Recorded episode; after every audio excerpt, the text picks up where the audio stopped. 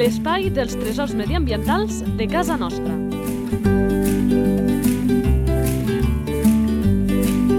Un espai conduït per Francesc Balanyà. Ja hi tornem a ser aquí per el que resa aquesta introducció, explicar la nostra fauna i ho fem a més avui amb aquests animals que segurament a priori ningú pensaria que en parlarem. Doncs aquí nosaltres sempre diem que tinc ganes de parlar absolutament de tots els nostres animals i animalons, com és el cas d'avui, i ho farem amb algú que s'estrena en aquest espai, amb el Daniel Espejo, enginyer tècnic agrícola, naturalista, membre d'Antaxius, molt bones. Bon dia. Que ara ràpidament anirem a descobrir de quin animal es tracta. La fitxa tècnica. Us avanço que és un invertebrat. Nom comú. Nom comú adípoda del guix. Nom científic. Sphingonotus gipsicola. Clar, torna'm a dir aquest nom comú, com has dit. Edípoda del guix. Li podem dir saltamartí o seria un error? Bé, a veure, podríem dir-li més aviat que és com una mena de llagosteta. Uh -huh. Després entrarem en aquestes eh, diferenciacions perquè molta gent doncs, eh, barreja les terminologies. Això ho abraçarem al final d'aquest eh, programa. Abans el que cal és ubicar-nos encara amb aquesta fitxa tècnica. Ara parlem de... Esperança de vida. L'esperança de vida seria doncs, d'un any, aproximadament. Pel seu propi cicle vital o pels estralls de ser devorat? No, el seu propi cicle vital,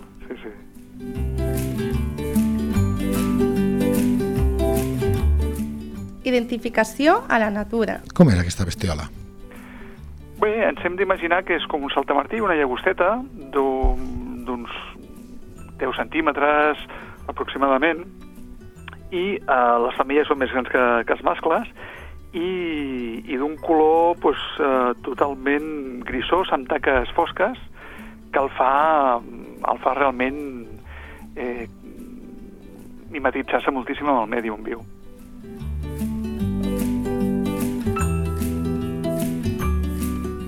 Com tants altres animals, eh, que tenen aquest poder del camuflatge portat a l'extrem. Torna ara per conèixer... Alimentació. Bueno, es tracta d'un animal que majoritàriament podríem dir que és herbívor. El que passa que hi ha encara bastantes incògnites al respecte. Perquè si hi ha incògnites se pensa que també pot menjar què?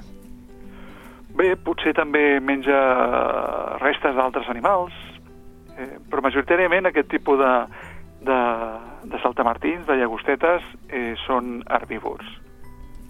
Hàbitat.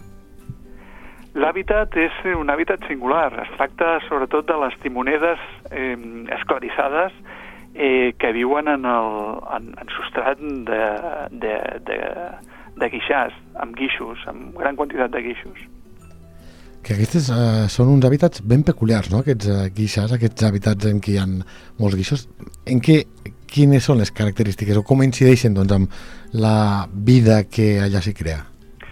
Sí, el, el, els guixars, els hàbitats on hi ha molt de guix, eh, queden eh, condicionats sobretot perquè el guix, primer, eh, sobretot el, el guix és, és eh, sulfat de calci hidratat i fa que acostumin a ser, per una banda, sols eh, pobres en nutrients i aleshores la vegetació que hi viu allà acostuma a tenir dificultats per nodrir-se i en segon lloc eh, són llocs que acostuma a, a ser llocs on, on, on es drena per una banda fàcilment l'aigua i llavors a la vegetació els hi costa trobar l'aigua eh, sobretot doncs, quan, eh, quan plou, a no ser que hi hagin aquests guixos estiguin barrejats amb, amb moltes argiles, que aleshores encara aquella poca aigua que pugui emmagatzemar-se queda emmagatzemada d'una manera molt difícil d'estreure per la planta. No?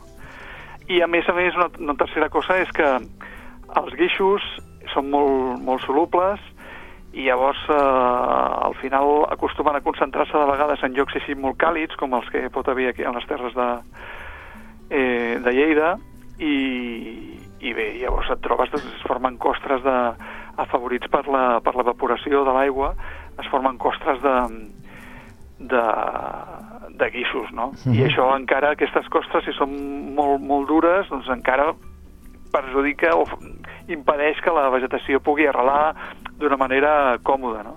Tot plegat fa que l'hàbitat sigui un hàbitat eh, eh, pues com, complicat, no? I, I han de ser espècies especialistes que s'hi atreveixin a viure en, en aquestes condicions. I el- i l'espècie que tractem avui, pues, realment ho és. I sobre aquest hàbitat se'n deriva el que ve a continuació. Curiositats. Sí, aquesta, aquesta espècie és, és curiós perquè es va... es coneixia, sense saber exactament que eren molt especials, es coneixia de, de, de dècades enrere, eh, amb, amb, s'havia classificat com una altra espècie, però va ser a partir d'uns mostejos que havia fet el, el 2003 en David Llucià, que eh, el 2006 va, la va descriure aquestes mostres que havia agafat en, en territori segarrenc, la va descriure com una, uh, una espècie nova. I, I la gràcia és que podríem dir que bueno, és una espècie uh, de saltamartí lleidatana, no?, d'origen, tot, tot i que després amb el temps a, a base que eh, s'ha anat ampliant el coneixement de la seva distribució, doncs s'ha anat veient de que no només és estrictament de la, de, de, de la vall del Llobregós, eh, sinó que també doncs, eh, ens la trobem en altres llocs de la península, no? és que és curiós, sí. Doncs parlem precisament dels llocs on el podem trobar, sigui a la nostra demarcació, sigui a la península o sigui al món. Distribució.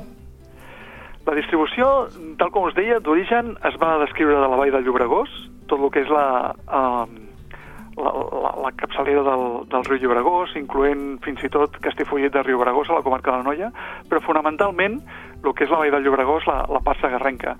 Fins i tot, mm, bueno, mm, dius, bueno, tot aquest anticlinal que va direcció cap a, eh, pues això, Serra de Bemunt, Serra Llarga, direcció cap a Barbastro i tal, doncs mm, és un lloc potencial per poder-lo trobar, però mm, eh, de moment no, no, no s'està trobant, no?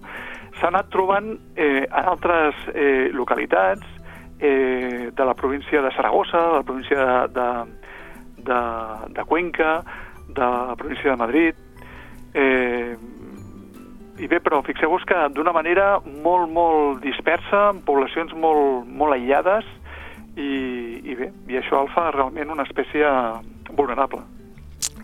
M'imagino també que aquest no haver-se trobat també deu venir determinat per la quantitat d'estudis que s'han fet al respecte. Aquests animals, els autòpters en general, no sé pas jo si són dels animals que més eh, s'estudien i que per tant eh, en coneixem allò amb precisió eh, la seva distribució o no és tan així?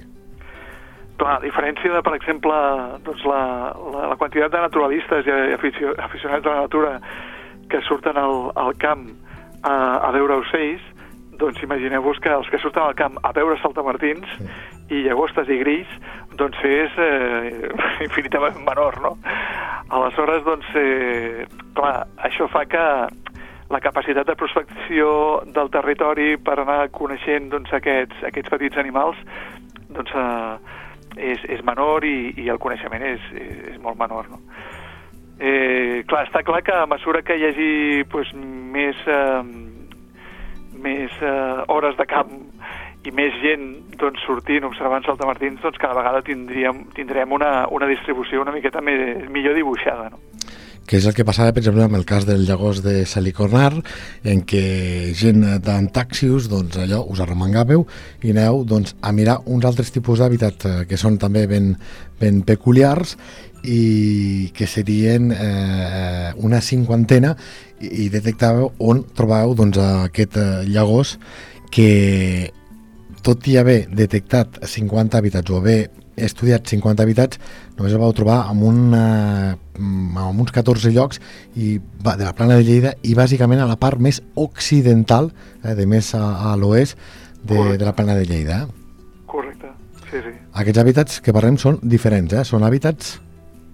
Sí, són aquests hàbitats que estem parlant eh, del, de la dípoda del guix, us heu d'imaginar que són timonedes on els substrats no són rics en, en, en amb sals, eh, sinó més aviat són, són rics amb guix, no? que és una altra mena de sal, per dir una manera. Eh, uh, sí que són, són hàbitats doncs, que comparteixen el fet de que són àri, uh, hàbitats àrids, no? eh, i que realment la vegetació té dificultats, però el tipus de vegetació és diferent i jo m'imagino que, que això també els condiciona eh, amb l'alimentació i amb el tipus també de... de Clar, sí, sí, bueno, de, absolutament, tot plegat, la- l'ecologia és totalment diferent. No? absolutament. Activitat? Eh, és aquest espai el que podem parlar una mica del seu dia a dia, del que fa habitualment, si emigre, si no emigre, i qüestions vinculades a això, amb la seva manera de fer. Què podem dir d'aquest animalet? A veure, jo faria una, una petita descripció una miqueta del seu cicle de vida. Vale? Mhm. Hem de pensar que els adults com a tal els trobem a l'estiu, sobretot a partir del juliol, agost, setembre, i, eh, clar, viuen en, en aquestes comunitats eh, de guixos, amb aquestes timonedes molt esclarissades, sense fer, vaja, almenys que, que coneguem grans desplaçaments, tot i que tenen la capacitat de, de volar. Eh, I aleshores, eh, clar, cap al finals de l'estiu ja es van reproduint i les femelles eh, posen els ous. Eh, posen els ous eh, a terra. Aleshores, aquests ous eh, passen l'hivern en forma d'ou i més aviat cap a finals de, de l'hivern i a la primavera tornen a, a eclosionen aquests ous i emergeixen les, les nimfes, no? que serien pues, la, aquestes cries, serien com, com min, mini uh, saltamartins, no? Eh, que insinuen doncs, que seran una llagosta, un saltamartí, però són realment de, de tamany petit. I a mesura que es van alimentant, doncs van passar les setmanes i van agafant una forma cada, cada vegada més, més gran fins a assolir la, la, la mida d'un adult. I als seus pares, què, què els hi passa realment? És a dir, eh, deies abans que l'esperança de vida és d'un any, els mata l'arribada del fred o és el propi cicle vital co, com a tal?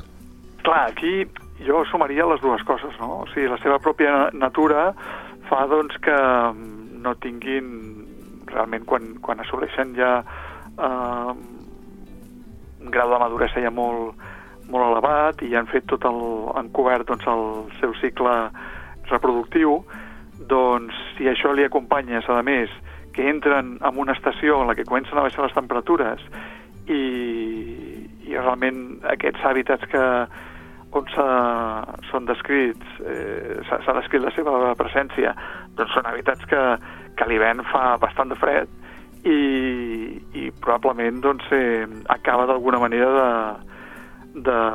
Si hi havia algú que tenia la possibilitat d'allargar la seva vida fins a veure, almenys fins a veure l'inici de la primavera, probablement a l'hivern l'acaba de, de tombar, no?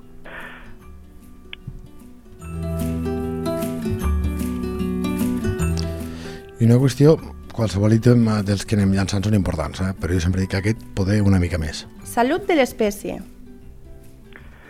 A nivell... És una espècie que eh, actualment està descrita en, en el llibre vermell de l'UICN eh, del 2015 està descrita com a pròxima a l'amenaça i podríem dir que és així perquè, tal com us deia, la seva distribució mundial és, és reduïda i es tracta de poblacions molt localitzades amb una, podríem dir, eh, quantitat. O sigui, realment el, el tamany de la població és, és petit i a sobre a poblacions que estan aïllades entre elles i no es coneix que, que hi hagi una, una, una interconnexió entre elles eh, que, que faci doncs, que la població genèticament estigui molt eh, rica no? I, i, i diversa. Aleshores, tot plegat, això fa de que és una espècie que podríem, pel coneixement que tenim ara, és una espècie que podríem dir que és, està pròxima a l'amenaça.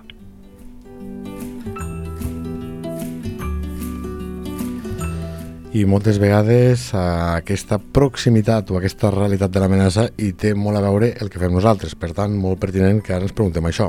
Relació amb els humans. En som eh, responsables? Sí, a veure, um, clar, actualment Fixeu-vos que és, és un, un animal que viu en un medi com les timonedes i, i més, eh, fixeu-vos, les timonedes que viuen als guixos són medis on actualment hi ha poc aprofitament forestal. I realment la, l'interacció amb els humans és, és petita. Eh, més aviat el, el risc que pot tenir és que eh, els humans transformin, per exemple, com que són timonedes que es desenvolupen en guixos, potser part d'aquests guixos es vulguin transformar en, en guixeres per una explotació del guix i al final la interacció que tingui amb els humans pugui ser més aviat de, eh, pues de pèrdua d'hàbitat, no? Eh, potser en el passat, eh, amb una explotació eh, forestal dels humans doncs, més, més important, doncs havia de tenir una relació més, més pròxima. Clar. I no sé si encara ens cal comentar alguna altra qüestió, perquè aquestes són la dels humans, però potser n'hi ha més. Problemàtiques. Hi ha alguna altra qüestió sobre aquesta espècie que no haguem comentat que l'amenaci avui o que sigui alguna cosa que hem de tindre en compte de cara a futurs?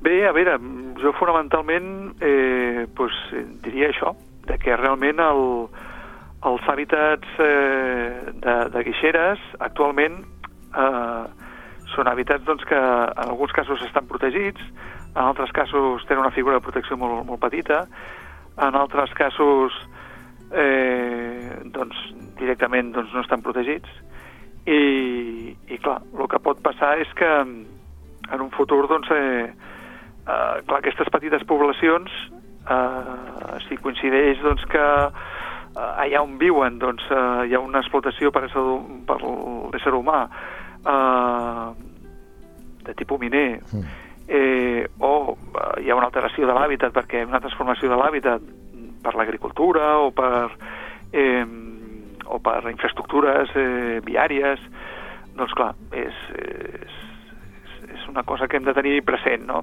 Realment els hàbitats de, de guixos, eh, doncs, per la seva singularitat i la seva, podríem dir, eh, biodiversitat que té, d'espècies que acostumen a ser especialistes, no?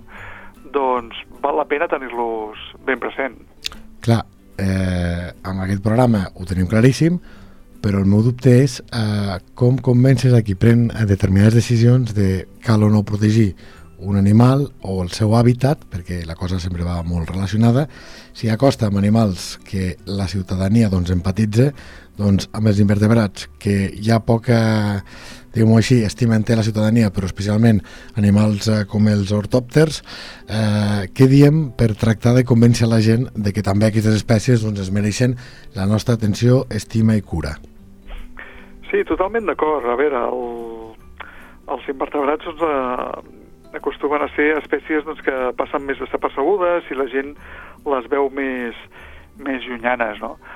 Uh, fins i tot algú els hi pot crear adversió, no? Però Eh, he de dir-te que quan es fa educació ambiental, eh, realment, el, per exemple, aquest tipus d'animals, concretament els saltamartins i les llagostes, eh, criden l'atenció i, i, i, i, bueno, és fàcil d'alguna manera doncs, crear uns, un, uns lligams de proximitat, no?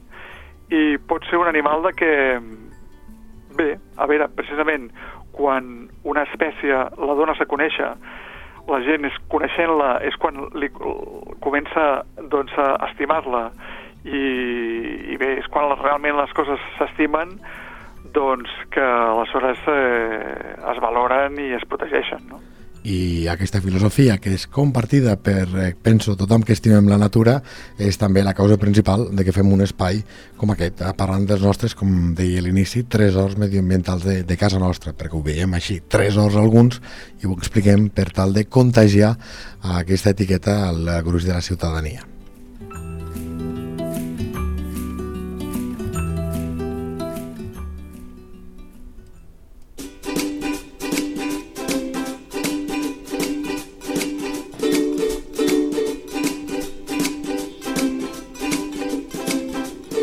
Sabies que...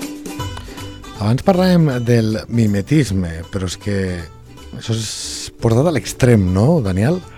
Sí, podríem dir que aquesta espècie, una de les coses que el caracteritza moltíssim, a part de viure en un medi bastant difícil, és una espècie que eh, es mimetitza d'una manera absolutament increïble en, en, en el substrat de- d'aquestes timonedes, el substrat geològic no? de- dels guixos. Eh, moltes vegades tu estàs enmig d'una timoneda mirant a terra i ets incapaç de detectar-lo fins que veus que hi ha algú que salta o algú que es mou i, i aleshores, doncs, eh, ostres, eh, t'apropes i te n'adones que és, és un saltamartí, una llagosta.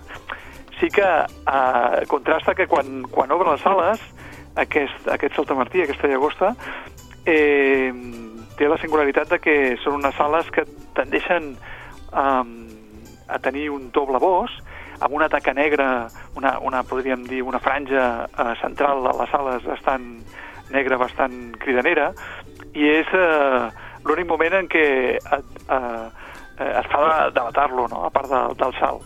Però quan està totalment quiet, el, el, entre les costres de guix, i és que realment mm, sembla un tros de guix.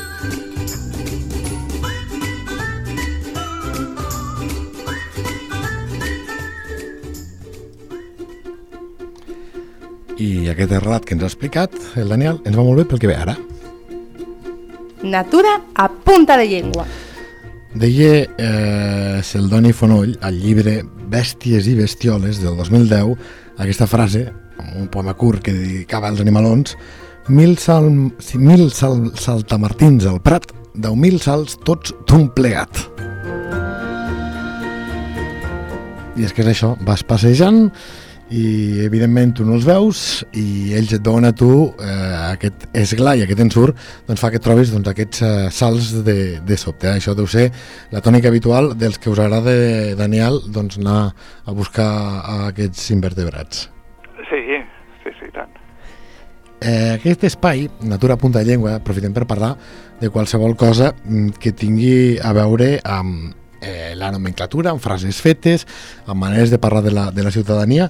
Jo he buscat això, frases fetes com a saltamartí. No n'he trobat directament, però sí que paga la pena mm, aturar-nos amb la paraula saltamartí, llagosta, llagost, que molta gent eh, es fa un embolic i a tot li diu de la mateixa manera. Si haguéssim d'explicar quan utilitzem una i altra, com els podríem dir això a la gent? Bueno, a veure, podríem diferenciar dintre dels ortòpters aquells que tenen uh, les antenes curtes uh, i tenen les potes, eh, podríem dir, curtes, um, serien el grup aquest de saltamartins i llangostes. Llavors, aquelles que són realment, aquests saltamartins que són de mides grosses, doncs podríem dir que són les, llang- les llagostes o llangostos o llagost i aquells que són realment petits i acostumen doncs, a tenir potser una miqueta més de, de vegades de, de color doncs eh, colors de vegades doncs, més verdosos o Mm. ataronjats doncs serien els, els saltamartins.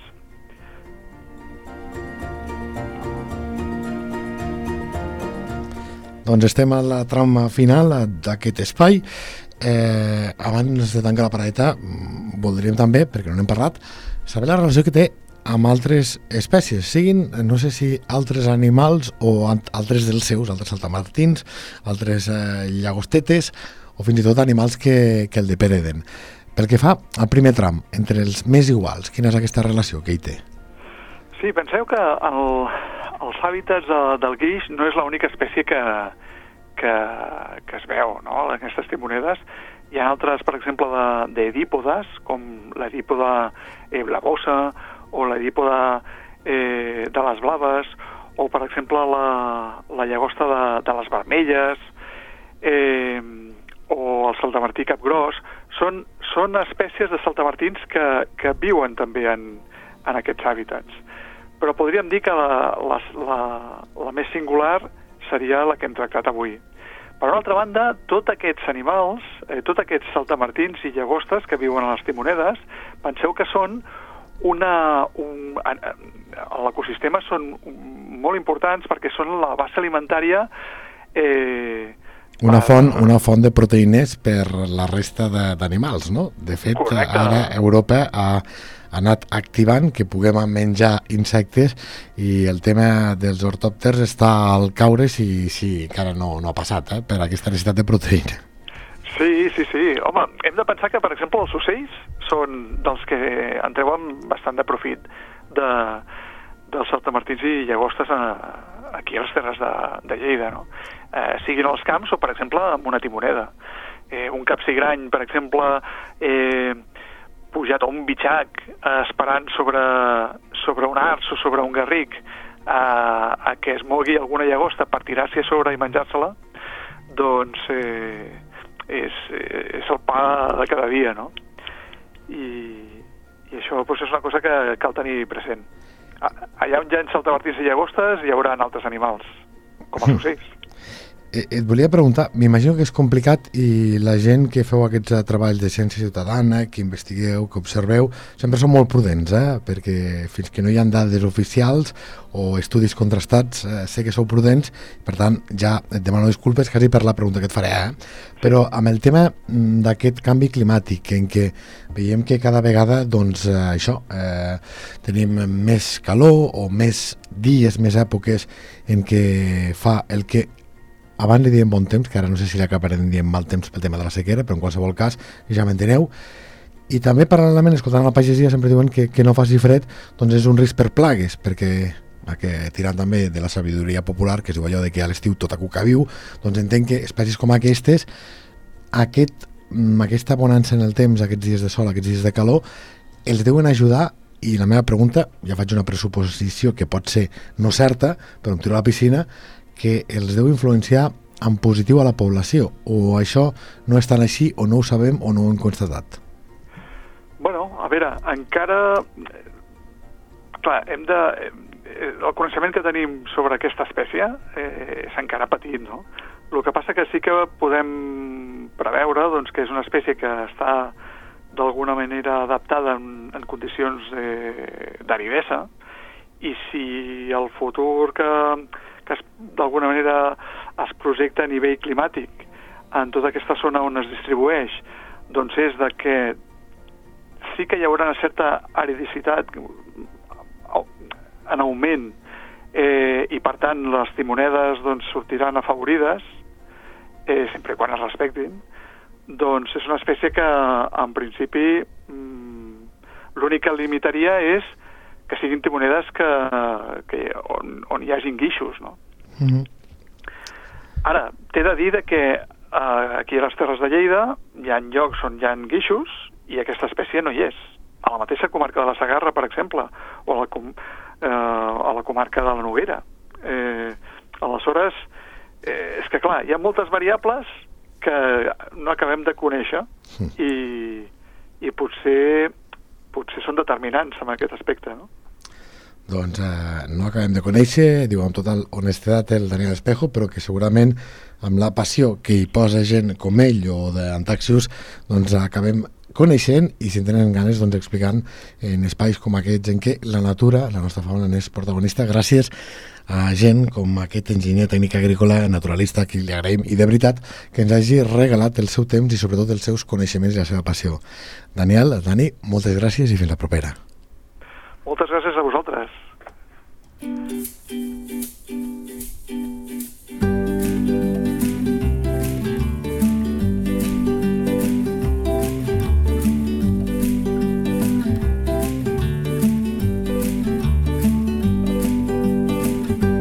La teva entitat vol explicar un tresor de casa nostra? Un animal, una planta o un indret? Si és així, envia un correu a lleida24 arroba lleida24.cat. Lleida Natura, l'espai dels tresors mediambientals de casa nostra. Un espai conduït per Francesc Balanyà.